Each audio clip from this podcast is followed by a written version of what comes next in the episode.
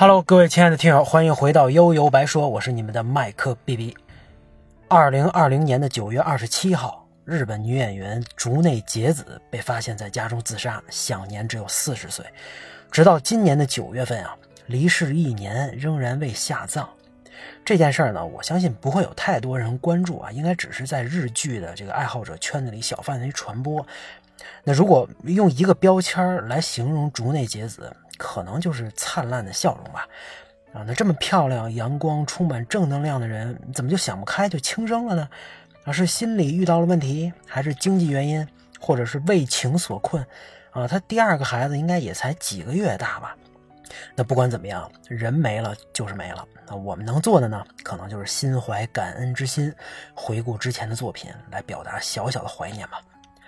我看过竹内结子的影片不算多啊，印印象深刻数得过来的应该也就这么几部，《大空港二零一三》啊，这也是今天咱们重点聊的，和木村拓哉合作的《Alive》深爱的人，和香川照之、西岛秀俊合作的《毛骨悚然》，这是一部电影，还有二零一六年大河剧《真田丸》啊，在这里啊，他饰演丰臣秀吉身边的女人茶茶。那其他的还真没什么太多印象啊。听说他也参演了当年最早那版《午夜凶铃》，那这年代久远，我是真想不起来了。那这里边真田丸里的茶茶，那值得多说两句。历史上呢，各种影视剧不同版本的茶茶有很多，那只不过竹内结子版的茶茶依然是美出了风格，美出了水平，而且把虽然清泉一时啊，但又只能被乱世推着走的一个普通女子非常复杂的感情表现了出来。那身处在那样的位置上啊，他也知道自己随便一个眼色都能左右不同势力间的平衡，但他又得保护自己不受伤害。尤其是丰臣秀吉去世，德川家康的势力不断抬头，丰臣秀赖又还没长大的时候，他需要真田幸村的支持，需要石田三成的支持，但是又怕和德川家康彻底撕破脸，又怕不能保护自己的儿子。所以在关键时刻呀，总是迟迟不能下决策，甚至做出错误的判断。当时看的时候，真能把人给急死啊！你说你这干嘛呢？白瞎雅人书为你出生入死了！那这么强的代入感啊，竹内结子的演绎功不可没。那既然说到演绎，那咱们就不得不回顾竹内结子主演的一部更加纯粹的奇葩电影《大空港二零一三》。其实很早我就想聊这部影片，那没想到聊这部电影却是因为哎这种让人伤感的事情啊。那当然说是竹内结子主演呢，其实这部电影每个人都是主演，而且都有非常出彩的表现。香川照之、生赖胜久、小田切让、户田惠梨香啊，以及一众中老年啊老中青实力派演员，之所以有这样的评价，就是因为这部电影。一个半小时全程一镜到底无尿点，这对导演、编剧、演员、摄像都是非常变态的考验。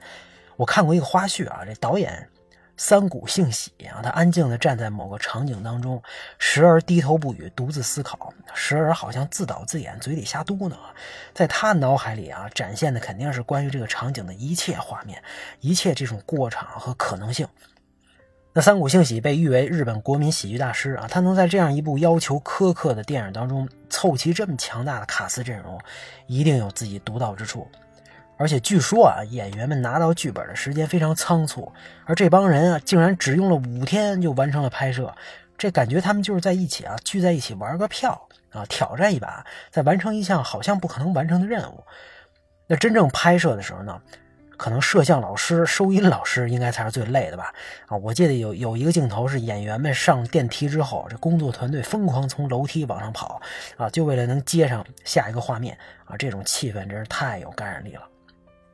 大空港二零一三的故事啊，其实很简单，就是要回东京的一家人，因为天气原因，在一个小机场降落之后，等待另一个航班起飞之间这一个多小时发生的故事。咱们为了更好的辨别人物关系啊，这家人咱们就简称为爸爸。妈妈、儿子、女儿、舅舅、爷爷，再加上地勤啊。儿子呢，总是问下一班到底什么时候能起飞啊？啊，我要是打车回东京得用多长时间呀？他好像赶着有急事儿。那这女儿呢，问我能不能出去？啊，他舅舅呢，从打扮到说话，好像是个骨骼清奇的神经病。爷爷呢，不管家里人怎么劝说，坚持不上楼吃饭。啊，一个路人甲大叔莫名其妙抢镜头。再到香川叔演的这个爸爸，一直左顾右盼，后来还要找个安静的地方打一个工作上的电话。工作上的电话，你懂的啊。那面对这种情况，竹内结子饰演的机场地勤肯定得尽量满足满足乘客的需求啊，忙前忙后啊。不过后边的事情进展好像开始变得有意思了。他带着爸爸找会议室打电话，那镜头却无缝跟进来一个年轻的妙龄女子，还没来得及惊讶呢，这爸爸就让他不要在意，送到这儿就好。啊，这下大家就明白了，中年大叔的婚外情啊。而在丈夫离开之后啊，他的妻子也就是妈妈啊，她虽然充满疑惑，但又好像如释重负，甚至病态的哼起了小曲儿。然后在天台上被一个机长打扮的帅哥搭讪，说是当年的老同学，那他也是难掩心中的兴奋啊。其实明眼人都能看出这他妈就是个骗子呀。那回去的路上，主角又变成了舅舅，哎，也就是妈妈的哥哥嘛。这舅舅看上去落魄的他啊，有着自己的梦想，干嘛呢？建天文馆！你看这架势啊，万事俱备，就差钱了。但很很很明显，这借钱这不是一不是一回两回了啊！这妹妹妹夫不可能再当冤大头。那回到饭店之后，大女儿和地勤去一楼找爷爷上楼吃饭，他也道出了自己的秘密。原来呢，她是想借着这次出行的机会把男朋友介绍给家里人，而她这男朋友啊，竟然就是一开始出境要这个餐券的油腻大叔。那虽然爷爷觉得没问题吧，啊，但这要让他爸妈知道啊，绝对得打断他的腿。当然，他爸妈现在还不知道这事儿啊，也顾不上。这爸爸完全拿不住自己这小情人啊，本来已经分开了，这俩人又是就上这个花园小花园亲热去了。走投无路的舅舅呢，本来就想出来抽颗烟，跟地勤聊聊天解解闷儿，没想到却在地勤的暗示下撞了个大运啊！有在这有了在小花园拍摄的素材。镜头一转，妈妈也和贾机长在门口偷偷摸摸约会，亲热之间，他表示你需要多少钱我都给啊，这人都魔怔了。结果机场工作人员冲出来，告诉他这人是附近有名的一个骗子。那东京呢，天气好转，一家人准备候机出发。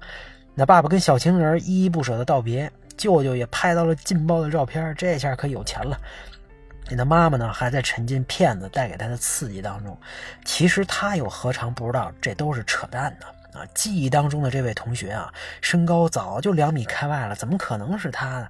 那但回到东京之后，一切都将恢复原样，沉闷、单调、无聊，是他他自己主动选择蒙蔽双眼，飞蛾扑火。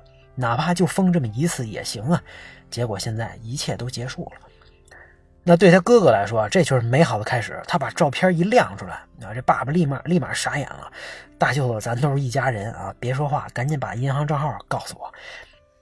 这时候飞机却再次退迟起飞啊，儿子已经要疯了啊，抓狂的不停的打滚。很显然，他这就是有事儿啊。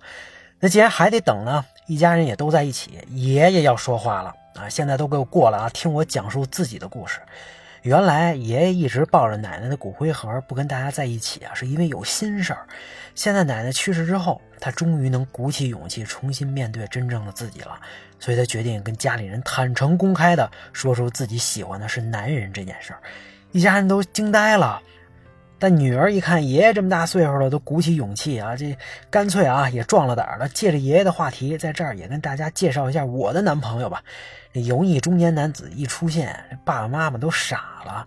你他妈哪来的二逼，竟然敢碰碰我闺女啊！这妈妈直接就晕菜了。这时候舅舅出马，表示支持他们俩。啊，这妹夫啊，你就认了吧，照片还在我这儿呢。没曾想，这爸爸直接把 SD 卡拔出来给啃了，你受得了吗？那这个时候，机场工作人员再次播报，本次航班不得不取消。这一家人再次陷入疯狂的崩溃状态，尤其这儿子，这爸爸这时候终于忍不住了：“你小子今天就他妈没安分过啊！我一直看你不正常，到底什么事儿你就直说吧。”儿子呢，也终于摊牌了：“我本来安排今天去剧团试镜，以后想走演艺道路，当当演员。”一听这个，当妈的又晕了。这舅舅一看啊，既然你这么有决心，我现在就给你试镜。那咱们就在这儿啊，现场操练起来。这现场俩人来了一段之后啊，引引引起了这个其他乘客的一阵掌声。油腻的油腻大叔一看啊，既然你们这么着急回东京，我这儿有直升机呀，一个小时就到了。啊，卧槽，合着这个大哥是一个搞互联网生意的土豪。这时候爸爸也顾不上了，因为小情人在一家人面前突然出现，爸爸也只能和他打招呼。啊，这这是我常去看牙医的大夫，啊，你叫什么来着？啊，场面一度十分尴尬。啊，这时候直升飞机到了，一家人终于能离开。爸爸呢，在小情人面前又来了个依依不舍的告别啊，咱们别分手，咱们东京再见啊！你看这被拿的死死的。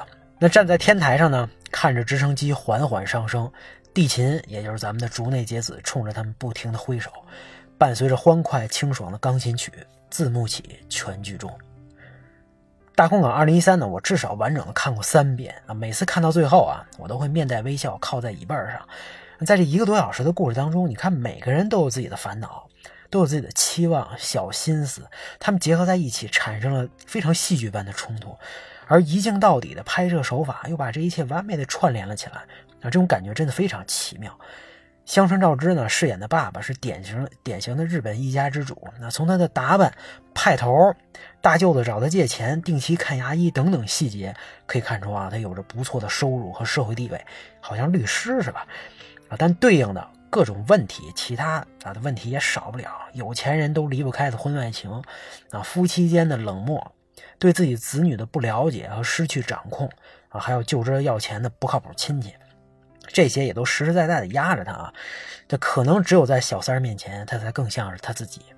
而妈妈呢，是典型的把所有精力都扑在家庭的女性，为所有人而活，唯独不为她自己而活。啊，你在看似幸福啊，其实也有很多苦闷。有那么几分钟能上天台，就好像去旅游了。啊，明知道对方是骗子，却依然想过把瘾。另外，跟爸爸一样，他也不知道孩子孩子们的内心想的到底是什么。他除了晕倒，好像什么也做不了。对比之下，反倒是爷爷和这俩孩子更清楚自己想要什么。爷爷呢，一把年纪啊，顶住巨大压力，告诉自家人自己的性取向。那两个孩子呢，一个明确了希望走的道路，另外一个坚持自己选中的人。你很难说谁对谁错啊。但至少在这一刻，他们都鼓起了勇气，勇敢地面对自己和家人。这舅舅啊，也许是影片里心理年龄看上去最小的一个啊，但你看着他疯疯癫癫，他其实一点都不傻，只不过呢，人生巅峰留在了小学六年级而已。他建天文馆啊，大概率不靠谱，说话有时候还挺混的，但他好像又是家里活得最简单的啊，对很多问题的看法呢，反而更加包容开放。那老爷子同性恋，那他开心就好。侄子呢想走影视道路，我支持你啊！咱们现在就练练，对吧？你在外边抽烟的那段啊，想必也戳中了无数荧幕前你我这些普通人的心吧。